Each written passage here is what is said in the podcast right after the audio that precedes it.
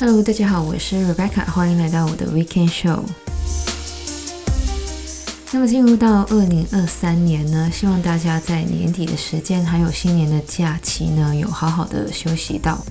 那么我呢，十二月的最后一个星期呢，是不用上班的，所以呢，我也有花了一点时间来规划我们节目的内容。那么我说的规划呢，不是那种很低调，就是这一集要做什么，那一集要做什么的那种。而是有什么话题，我觉得我有兴趣的，又或是有什么书呢，是我想看的。那么老实说，这个节目在二零二三年在话题上呢，其实不会有太大的改变。但是呢，因为我们节目点播率最高呢，其实就是那几集关于那个 Hollywood Urban Legend 的。所以呢，我今年的目标呢，其实就是可以推出一集新的 Hollywood Urban Legend 的节目。那么至于其他的呢，其实我还是没有想好。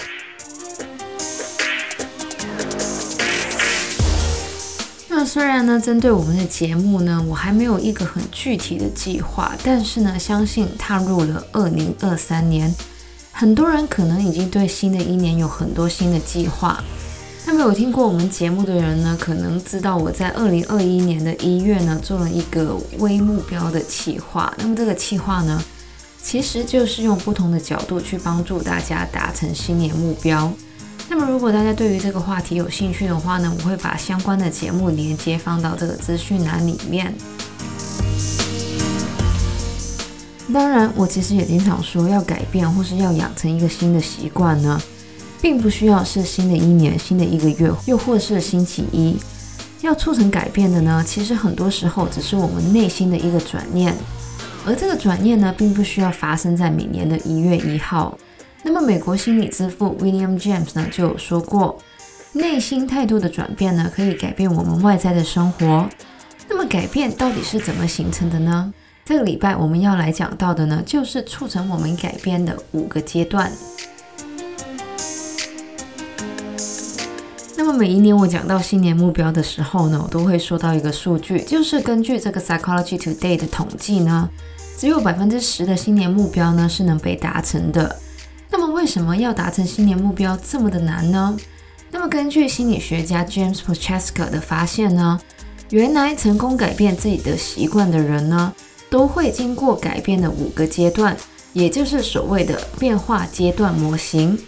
那么这个模型的全名呢，就是 t r a n s f e r e t i c a l Model of Behavioral Change。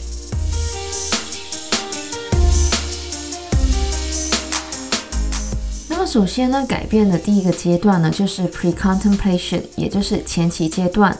那么在这个阶段呢，我们其实并没有改变的需求，因为呢，我们还没有意识到自己的行为存在问题。而如果没有一些善意的提醒或是劝导的话呢，我们可能不觉得自己需要改变。而来到第二个阶段呢，就是 contemplation，意向阶段。在这个阶段里面呢，我们可能开始意识到一些行为所带来的问题，像是想要变得更健康、身体出现的问题，或是想要突破等等。同时呢，也意识到了自己需要改变。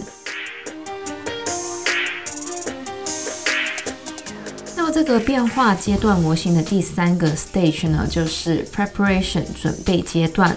在这个时候呢，我们其实已经下定了决心。在短期内开始执行改变自己的计划。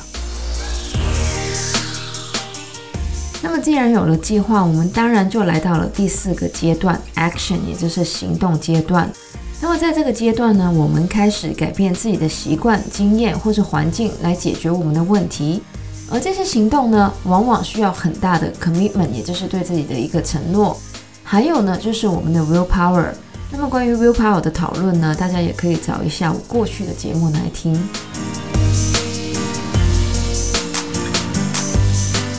而来到这个变化阶段模型的最后一个阶段呢，就是 maintenance，也就是巩固的阶段。那么我们都知道改变呢是不难的，但是要维持一个习惯或是戒掉一个坏习惯呢，maintenance 才是重点。而如果我们可以维持这个改变超过六个月的时间的话呢，其实就代表我们已经进入了这个 maintenance 的 stage。那么当然，改变呢不是一个直线，有时候呢是需要我们经常去调整的。所以呢，这个模型呢，其实有第六个阶段，也就是 relapses 复发的阶段。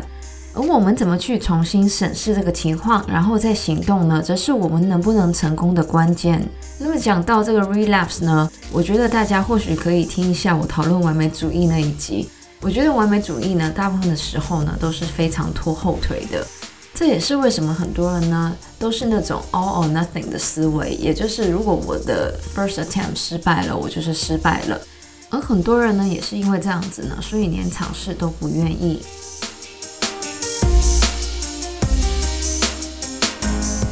当然，这个变化阶段模型呢，其实只是把我们想要改变的心路历程呢描绘出来。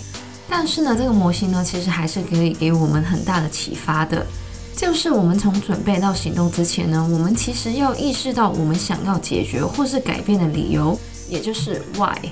像是每年的一月呢，其实都会有很多人去做 Dry January，就是在一月的时候不喝酒，或是 Veganuary，在一月不吃肉，或是 Whole Thirty 什么的。但是如果我们的出发点只是因为这个 social media 的 trend 的话呢，我们的 why 呢，其实不是很强的。这大概也是为什么大家只有在一月做这些挑战的原因。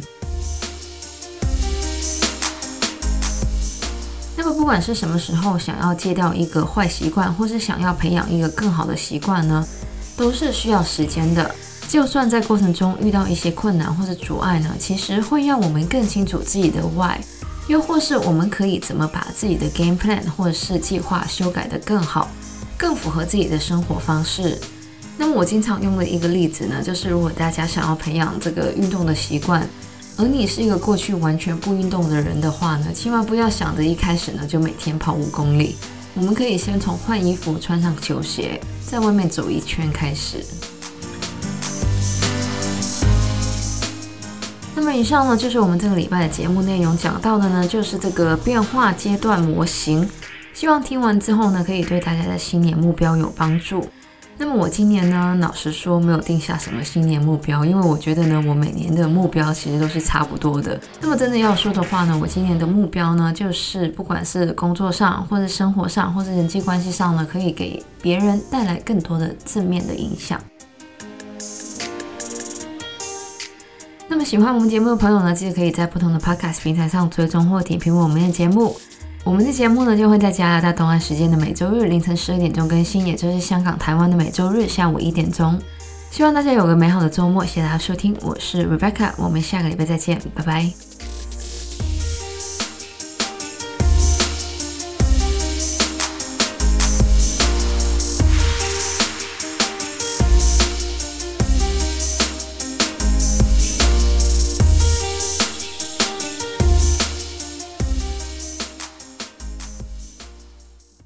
而这个转念呢，并不需要发生每年的一，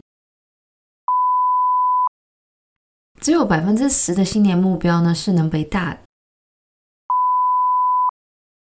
那么在这个时候呢，我们已经下定了决心，在短期，我们节目呢就会在。